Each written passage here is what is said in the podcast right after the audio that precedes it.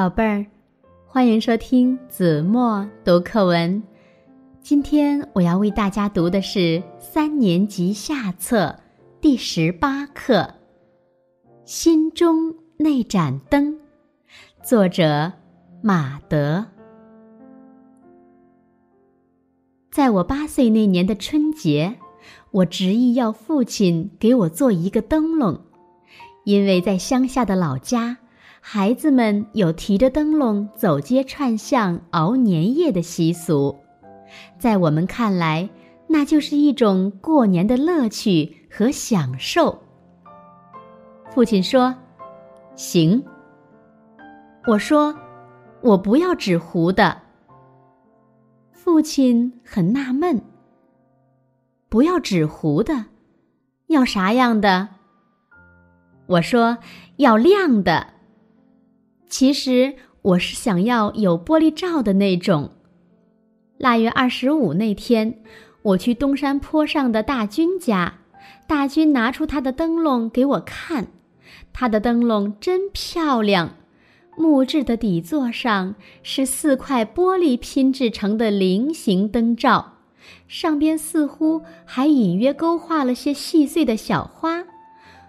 我知道，父亲是农民。没钱买灯笼，但我还是想，父亲会给我做一个，只要能透出亮就行。父亲说：“行。”年三十的早上，我醒得很早，正当我迷迷糊糊的想再睡会儿时，突然被一阵沙沙沙沙的声音吸引了过去。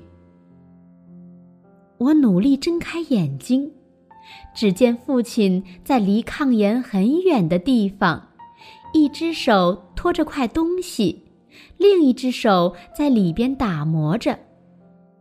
我发现父亲正在打磨一块冰，姿势很像洗碗。父亲每打磨一阵，就停下来在衣襟上擦擦手。再把双手捂在自己的脖子上暖和一会儿。我说：“爹，你干啥呢？”父亲说：“醒了，天还早呢，再睡一会儿吧。”我又说：“爹，你干啥呢？”父亲把脸扭过来，有点尴尬地说。我也想给你做个玻璃灯笼，可哪有玻璃呢？后来我就寻思着，给你做个冰灯吧。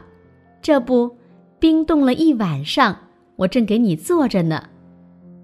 父亲笑了笑，说完又拿起了那块冰，洗碗似的打磨起来。父亲又一次把手放在自己的脖子上取暖。我说：“爹，你冷不冷？来这儿暖和暖和吧。”随即，我撩起了盖在身上的被子。父亲急忙走过来，帮我掖好被子，连连说：“我不冷，我不冷，小心别冻着你。”听了父亲的话，看着他那冻得发红的双手。豆大的泪珠从我的眼里滚了出来。父亲刚才给我掖被子的时候，我分明感到他的手真凉啊。那一年春节，我提着父亲做的灯笼，和小伙伴们玩得很痛快，小伙伴们都夸我的冰灯好。没过几天，冰灯。就化了，但是我的心里却一直珍藏着那盏冰灯，那是一盏最美的灯。好了，宝贝儿，感谢您收听子墨读课文，我们下期节目再见。